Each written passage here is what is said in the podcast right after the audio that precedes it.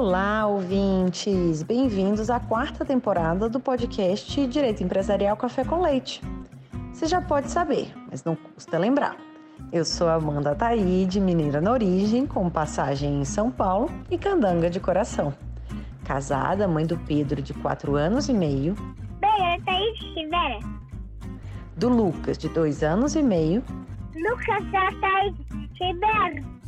E tutora do Vira-Lata Farofa. Sou professora doutora da UNB dos cursos de Direito Empresarial, Concorrência, Comércio Internacional e Compliance. E também consultora do Pinheiro Neto Advogados nessas mesmas áreas.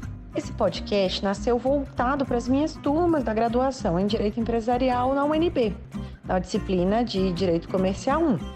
O objetivo era e continua sendo de que, a cada nova aula, eu possa aproximar os alunos daqueles autores mais relevantes no direito empresarial no Brasil, tanto na parte de teoria geral da empresa quanto em fundamentos do direito societário. Mas o podcast ele não se restringe mais aos meus alunos, pois a gente já tem ouvintes de todo o Brasil, de todas as idades e fases nas carreiras. De modo que todos vocês poderão ter com o nosso podcast uma biblioteca virtual em áudio gratuita dos principais livros, capítulos ou trechos de livros e artigos acadêmicos essenciais para a compreensão do direito empresarial no Brasil. Pegue então sua xícara de café com leite ou então seu tênis para fazer alguns exercícios junto comigo. Aumente o som e vamos então para o próximo episódio? A nossa xícara de café com leite de direito empresarial de hoje vai tratar de um artigo intitulado As múltiplas faces do dever de diligência. Esse artigo, escrito pela professora Mariana, foi publicado em um dos livros dentre aqueles cinco que foram publicados recentemente em homenagem ao professor Fábio Lhoa Coelho. E esse artigo que a gente vai ter no nosso episódio de hoje é de autoria da Mariana Pinto e a gente vai ter a alegria de contar a, com a participação dela para comentar o próprio artigo. A Mariana Pinto é graduada em Direito pela PUC Rio de Janeiro, mestre em Economia Empresarial pela Universidade Cândido Mendes e doutora em Direito pela Universidade do Estado do Rio de Janeiro, a UERJ. É advogada, sócio do escritório Campinho Advogados e professora em diversos cursos de pós-graduação. É autora também do livro A Sociedade Limitada na Perspectiva de Sua Dissolução, em coautoria com Sérgio Campinho. E a gente já teve a oportunidade de fazer um episódio justamente sobre esse livro, que foi escrito em coautoria pelo Sérgio e pela Mariana. E a professora Mariana também é autora de diversos trabalhos publicados em obras coletivas e revistas especializadas, além de integrante do conselho editorial da revista Processo e coordenadora do conselho executivo da revista semestral para Direito Empresarial. Então, é uma alegria, professora Mariana, ter você aqui no nosso podcast, por você ter aceitado esse convite para participar e apresentar de um modo simples, curto e gostoso esse tema do dever de diligência. Oh, Amanda, os agradecimentos são todos meus. Eu admiro demais o seu trabalho e, de modo muito especial, o seu podcast. Todos nós sabemos que, quando você concebeu esse projeto, você tinha em mira brindar os seus alunos da graduação da UNB. Mas o fato é que a essa altura do campeonato, esse propósito inicial já foi mais do que atingido. O direito empresarial Café com Leite veio com tudo e se consolidou como um super ativo, como um valioso ativo do nosso meio, beneficiando não só o seu público-alvo originário, né, os seus alunos da graduação da UNB, como todos nós que somos apaixonados pelo direito comercial. Então, por tudo isso, eu fico muito contente mas muito contente mesmo com esse nosso bate-papo de hoje.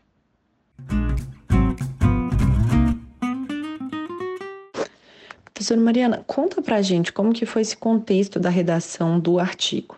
Era um livro em homenagem ao professor Fabio, então já tem uma responsabilidade adicional. Como que foi é, é, o processo de escolha do tema e como que foi o processo de escrita? Bem, Amanda, você tocou em um ponto interessante. Nesse caso, de fato, o processo de escolha do tema foi um tanto quanto especial. Esse trabalho, como você disse, compôs aquela grandiosa obra coletiva elaborada em homenagem ao nosso querido professor Fábio Coelho, no ano em que ele atingiu a marca de 40 anos de magistério. Pois bem, há pouco mais de 10 anos eu tive a alegria de passar a conviver com o professor Fábio. E ao longo desse tempo, eu pude enxergar com muita nitidez toda a sua dedicação ao nosso direito comercial. Pude acompanhar bem de pertinho o surgimento de projetos incríveis que foram idealizados por ele e gentilmente compartilhados com colegas mais próximos, e pude também testemunhar a sua generosidade, o seu desprendimento. Então, em função de tudo isso, em função de toda essa admiração, de todo esse carinho acumulados aí ao longo do tempo, eu optei por sair um pouquinho da minha zona de conforto, dedicando-me a um tema sobre o qual, até então, eu ainda não havia escrito. Muito embora, de tempos em tempos, esse tema me desafiasse, me trouxesse um certo desassossego, sobretudo no exercício da advocacia. Bom, quanto ao processo de escrita, eu não costumo inovar muito, não.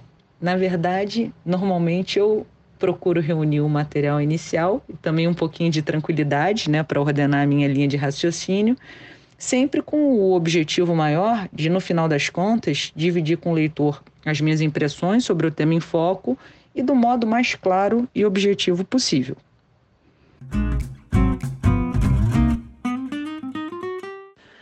Conta pra gente então qual que são, qual, qual a sua visão né, sobre os deveres dos administradores prevista na nossa legislação? Bem, o tema dos deveres dos administradores é super relevante no universo do direito societário, né?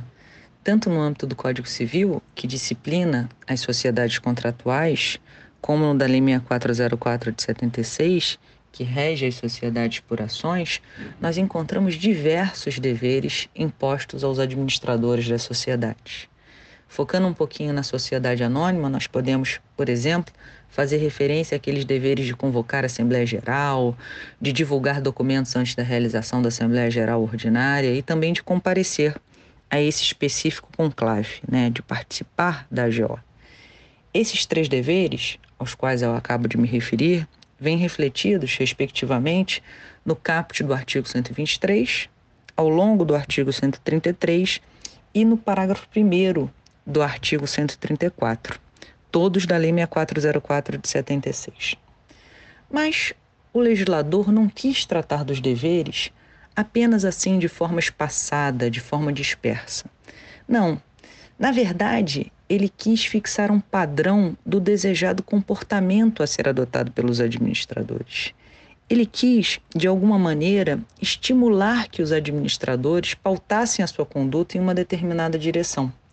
E foi justamente por isso que ele optou por dedicar um campo próprio, um terreno específico da Lei 6404 de 76 para reunir, de modo bastante didático, de modo bastante ordenado, os principais deveres. E lá, entre os artigos 153 e 157 daquele diploma legal, nós encontramos o dever de diligência, que é o tema central do trabalho objeto desse nosso bate-papo de hoje, o dever de realizar os fins da empresa exercida pela companhia, o dever de lealdade, o dever de sigilo, o dever de não entrar em conflito com os interesses da sociedade e também o dever de informar. Os deveres dos administradores decorrem fundamentalmente da lei.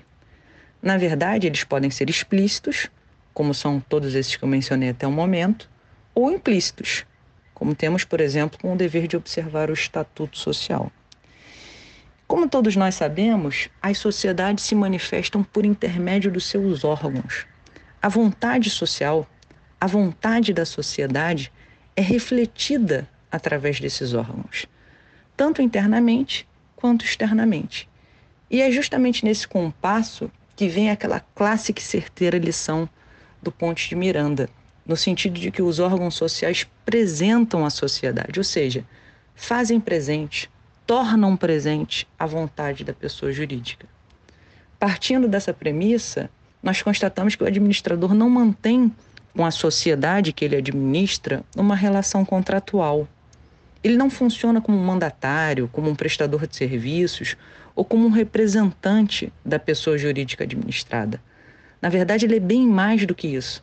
Ele funciona como um órgão social, titular de funções indelegáveis e por meio do qual a sociedade manifesta sua vontade.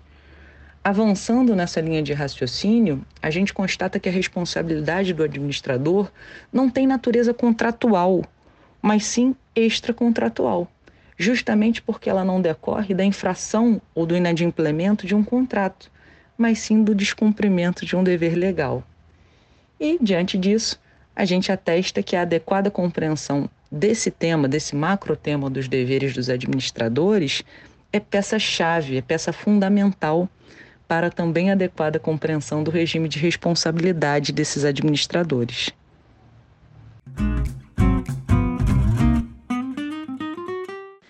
Quais que são então as peculiaridades, né, do dever de diligência e quais são essas múltiplas faces do dever de diligência que você propõe no artigo? Explica para a gente um pouquinho do que, que você pensou, qual é a sua proposta. Com essa sua provocação, nós já começamos a nos aproximar do coração do trabalho, né, Amanda?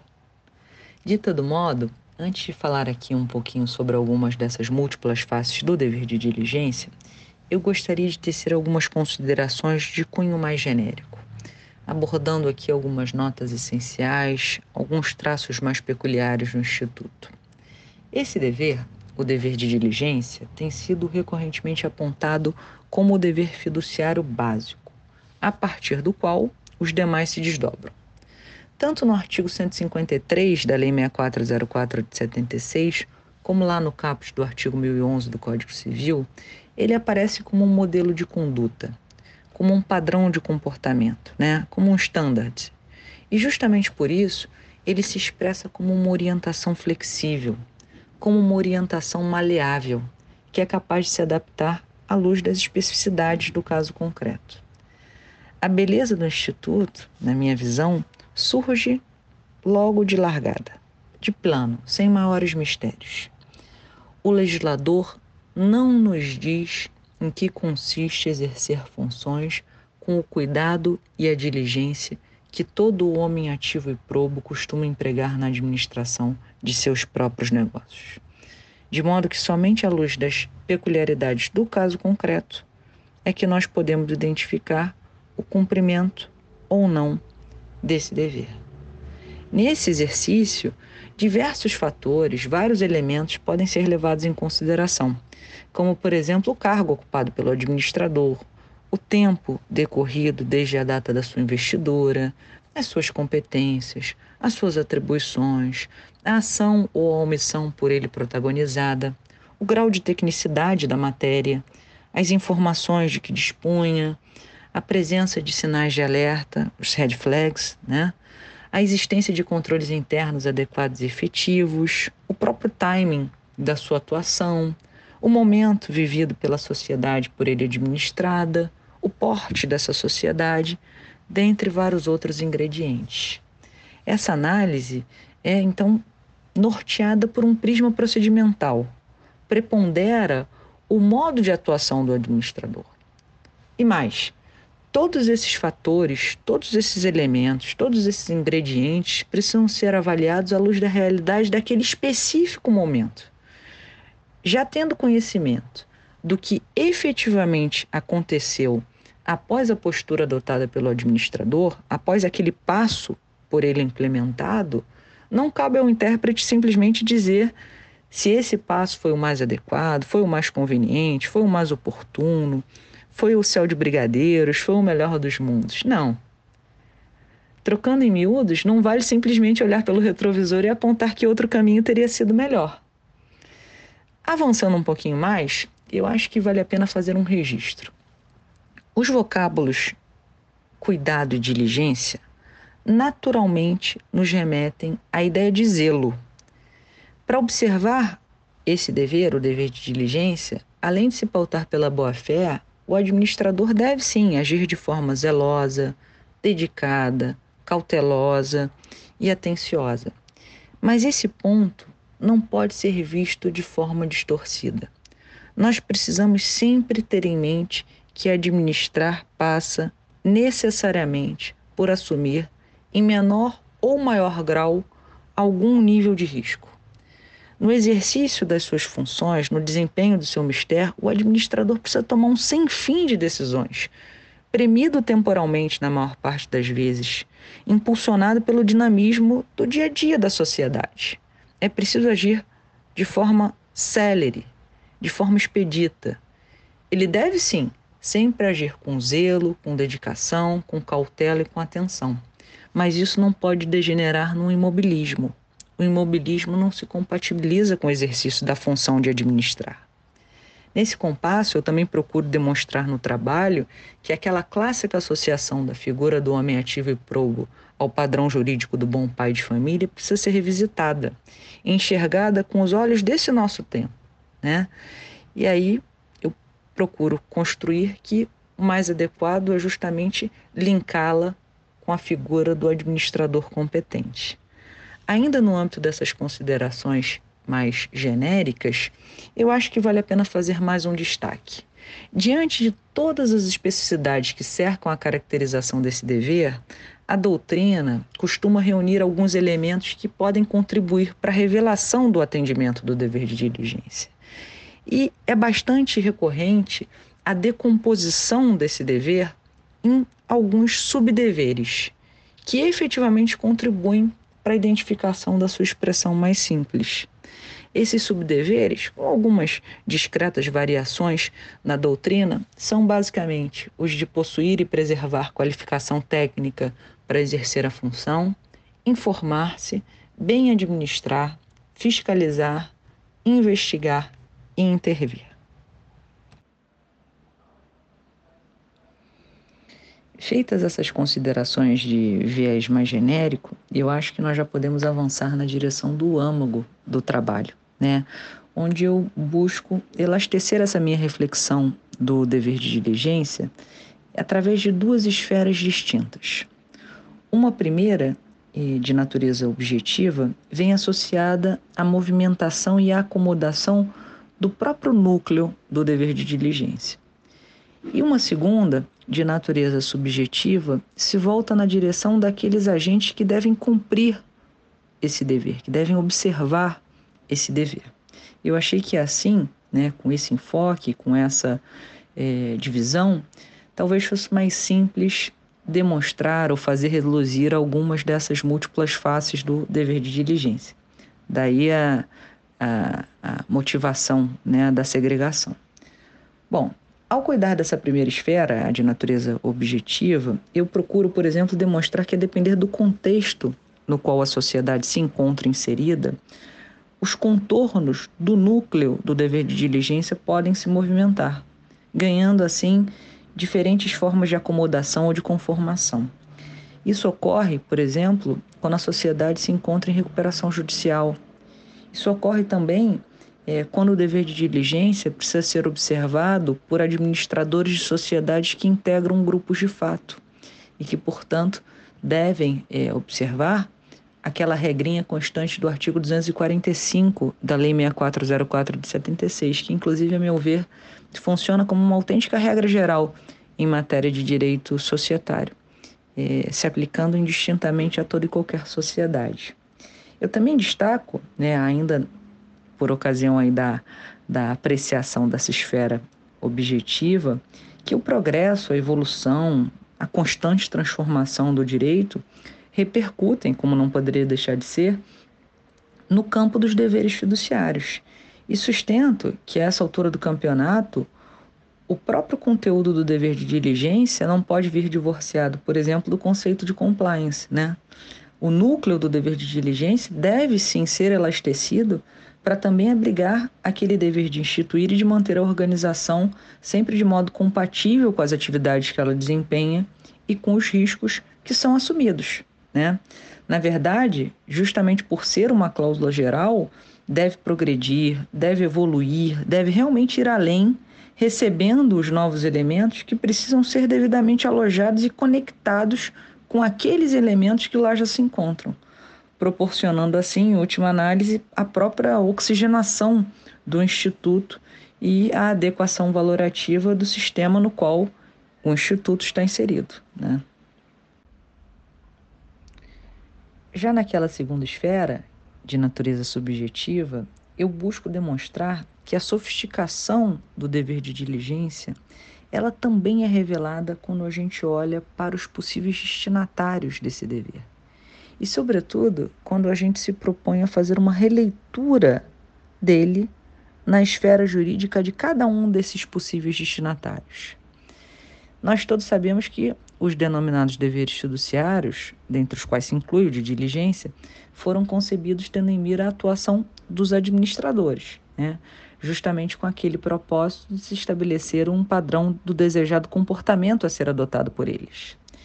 E nós todos também sabemos que não demorou muito, né, não tardou muito, para que se constatasse que eles também precisariam ser observados pelo controlador. Sabemos ainda que alguns desses deveres se aplicam até mesmo aos minoritários, né? como nós temos, por exemplo, com os deveres de lealdade e de não ingressar em conflito com os interesses da sociedade. O dever de diligência, especificamente, não se volta é, apenas na direção dos administradores e do controlador. Na verdade, ele alcança vários outros atores relevantes do palco social, como, por exemplo, integrantes do Conselho Fiscal, agentes fiduciários de debenturistas, agentes fiduciários de titulares de partes beneficiárias, administradores judiciais que atuam em processos de falência, liquidantes, enfim, vários outros atores do palco social, várias outras peças estratégicas no dia a dia das sociedades, né? E eu acho aqui que vale a pena abrir um parênteses. Vamos focar nesse específico momento da vida social, a liquidação. Na liquidação, o órgão de gestão e de representação da sociedade é o liquidante. O liquidante substitui os administradores da sociedade limitada e os diretores da sociedade anônima, de modo que as funções deles cessam, deixam de existir. Com o ingresso da sociedade no estado de liquidação, esses administradores são destituídos de modo automático e em bloco. As obrigações e as responsabilidades do liquidante são regidas pelas regras relativas aos administradores da sociedade liquidanda. Então, durante toda a liquidação, o liquidante deve observar, além dos seus específicos deveres, que são listados de forma meramente exemplificativa lá no artigo 210 da Lei 6404 de 76 e no artigo 1103 do Código Civil, os deveres fiduciários, incluindo-se aí, logicamente, o dever de diligência, mas sempre tendo em mira os propósitos da liquidação. E aqui nós temos um ponto muito importante. Na fase de liquidação, o fim social sofre uma modificação relevante ele deixa de ser a obtenção dos lucros, né, através da execução do objeto social, e passa a ser a efetivação do próprio procedimento da liquidação da maneira mais eficiente possível. Em essência, na liquidação, nós temos a ultimação dos negócios da sociedade, a realização do seu ativo, o pagamento do seu passivo e a partilha de um eventual saldo remanescente entre os seus sócios. Então, todos os esforços, todas as energias, todas as atenções devem estar voltadas para esses movimentos de alienação do ativo e de pagamento do passivo, de forma a maximizar o tal saldo remanescente. Como os deveres fiduciários foram cunhados tendo em mira o prosseguimento das atividades sociais, o curso normal da vida social, ao serem observados pelo liquidante, eles precisam necessariamente sofrer esse ajuste de eixo. Eles precisam ter o seu eixo ajustado aos próprios fins da liquidação. De modo que, em outras palavras, né, nessa específica fase, nessa específica etapa da vida social, eh, a gente precisa sim revisitar os deveres fiduciários que se aplicam sim aos administradores, mas com essas devidas adaptações. Caminhando então para o final, uma pergunta dessa quarta temporada do podcast: qual que foi o não mais importante na sua trajetória até o dia de hoje? Ô, oh, Amanda, mas que pergunta, hein? ela me colocou aqui de bate-pronto num super túnel do tempo. Eu nunca tinha parado efetivamente para classificar os nãos, né, de modo a atribuir peso é, a cada um deles, né. A gente sabe que o sim é sempre o querido, né, o almejado, o desejado, o esperado, mas ele não pode ser tomado como ordinário, como a regra geral, né. A gente precisa conquistar o sim, né. A gente precisa se empenhar efetivamente para conseguir o sim. Né? Ele não pode ser ordinarizado, não pode ser banalizado. Na verdade, de há muito, Vinícius de Moraes já nos ensinava que a hora do sim é o descuido do não, né? Demonstrando que, em regra, a princípio, há o não, né? O sim precisa ser conquistado. E nessa, nesse exercício reflexivo, né, que você de alguma forma proporcionou, eu constatei aqui que talvez o maior sim, ou maior não, perdão, que eu tenha recebido ao longo dessa trajetória, tenha sido um não bem na origem aí da, da, da minha trajetória. Né? Na verdade, com poucos meses de formada, eu fui convidada para substituir uma professora de uma universidade particular aqui do Rio de Janeiro, ao longo de todo um semestre. Ela tinha tido um casal de gêmeos, né? A universidade não possuía nos seus quadros é, professores para essa substituição em especial, os outros já estavam aí com as suas cargas completas. Ela é, me indicou, eu aceitei, né? já tinha esse desejo de, de lecionar, já vinha substituindo pontualmente um professor em aulas específicas é, e assumi essa turma né, por um semestre, era até um semestre de é, recuperação e falência é, já à luz da Lei 11.101 de 2005.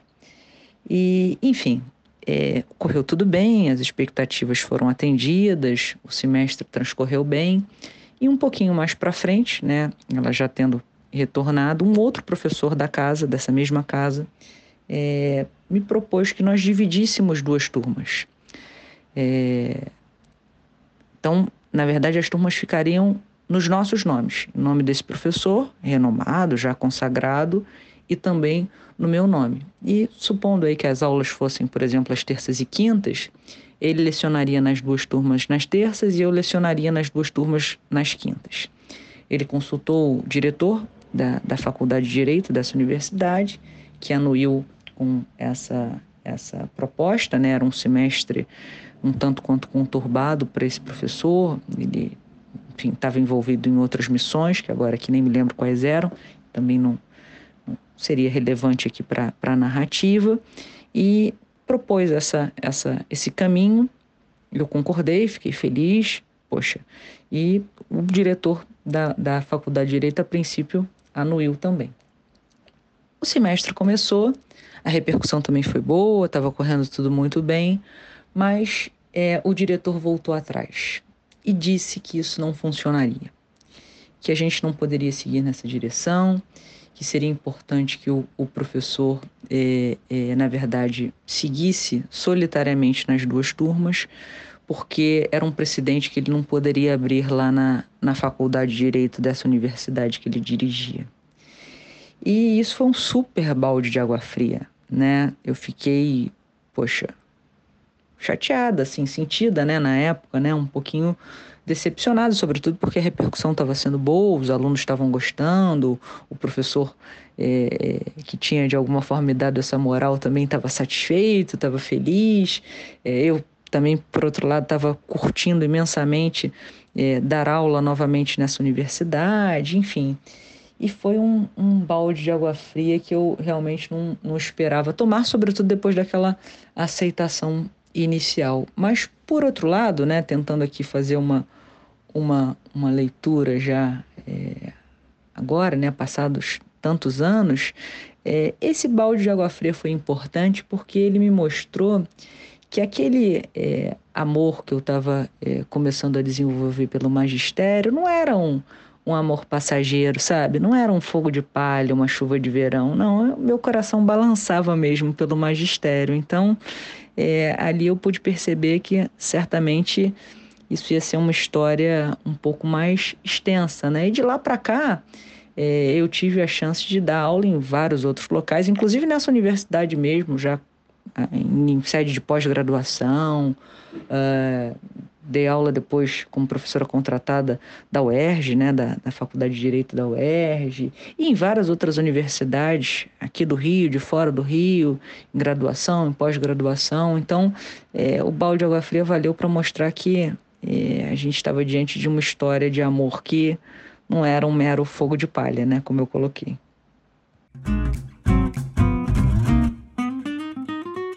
E por fim, uma pergunta também agora nova dessa temporada, como que você se mantém atualizada, né, sobre doutrina e prática de direito empresarial? Você que além de uma acadêmica é uma advogada também muito ativa no direito é, empresarial. Qual que é a sua recomendação para os ouvintes do podcast? Olha, Amanda, mais uma vez você faz uma provocação muito oportuna. Né? Hoje em dia nós somos massacrados por um excesso de informação. E um desafio inicial parece ser justamente separar o joio do trigo, né? filtrar aquelas informações que são mais relevantes para os nossos objetivos. Né? É, eu poderia iluminar aqui algumas frentes de, de atualização, né?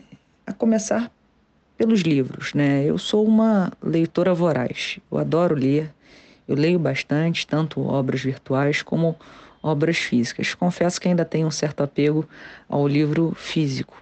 E há, o tempo todo, uma série de livros sendo publicados, excelentes livros sendo publicados, excelentes obras coletivas sendo publicadas. E eu procuro monitorar o nascimento dessas publicações, inclusive através dos perfis das editoras e de alguns autores específicos, logicamente, nas redes sociais. Né? Mas, de todo modo, nos dias de hoje isso não é o bastante. Eu também caminho na direção do acompanhamento de algumas revistas especializadas. Né? Há excelentes revistas especializadas sendo publicadas eu conferiria destaque à revista semestral de Direito Empresarial, a nossa RSDE, né, cujo conselho executivo eu tenho a alegria de integrar desde a origem do periódico, desde 2007. É, hoje em dia a RSDE é editada tanto fisicamente, né, com o selo aí da editora Processo, quanto virtualmente, estando disponibilizada é, gratuitamente no site a qualquer interessado. Então, é, procuro também é, acompanhar o surgimento de revistas especializadas, né? as novas edições dessas publicações. É, sou ouvinte de alguns podcasts estratégicos também, né? e aí nesse campo eu poderia conferir destaque ao seu, né? sou fã, confessa, já disse, mas repito, né? e também aos podcasts aqui da nossa querida amiga Ana Frazão, né? Eu citaria o Direito e Economia, o Direito Digital, o próprio Nexus, né, que ela faz com o professor Fábio Coelho. Então, procuro também me manter atualizada através dessa frente específica. Aulas e eventos são uma excelente oportunidade de atualização. A gente aprende demais participando desses eventos, dessas aulas, né? É uma oportunidade incrível de troca. A gente sai da nossa zona de conforto. A gente é tragado por mares que a princípio a gente não navegaria ordinariamente. Então, eu acho que também é uma outra frente muito interessante. Eu citaria também as referências, né? Eu procuro acompanhar de perto a produção acadêmica daqueles autores que são as minhas referências no direito comercial. E a esse propósito, né, quer dizer, a vida foi muito generosa comigo e desde muito jovem eu tive a oportunidade, eu tive a chance de conviver de pertinho com muitos dos meus ídolos do direito comercial isso foi e segue sendo um super ativo, né, um presente. Então, eu procuro é, acompanhar de perto, né, olhar sempre com muita atenção a produção desses, dessas referências, né, desses ídolos, né. É, e também procuro sair é, com alguma frequência da minha zona de conforto, né, explorando algumas zonas complementares. Eu acho que a gente precisa ter atenção em relação a outros campos que se conectam com o direito, que são fundamentais para o direito, como, por exemplo, a economia, a contabilidade, a estatística, né? enfim, dentro do direito, direito civil, é, para quem atua com processo empresarial, o processo civil, enfim, a gente precisa efetivamente caminhar nessas direções e explorar essas zonas complementares.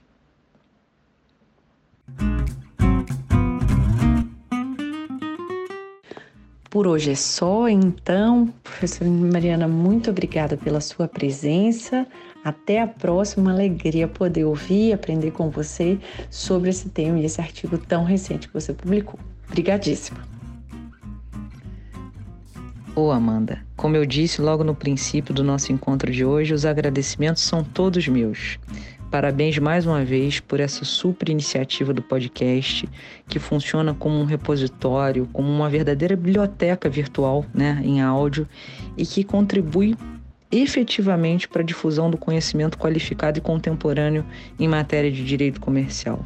Você tinha em mira brindar os seus alunos da graduação da UNB e você acabou dando um presente para todos nós que somos apaixonados é, pelo direito comercial. Então foi uma alegria enorme tomarmos juntas essa xícara de café com leite. Um beijo para você e também para todos os seus ouvintes.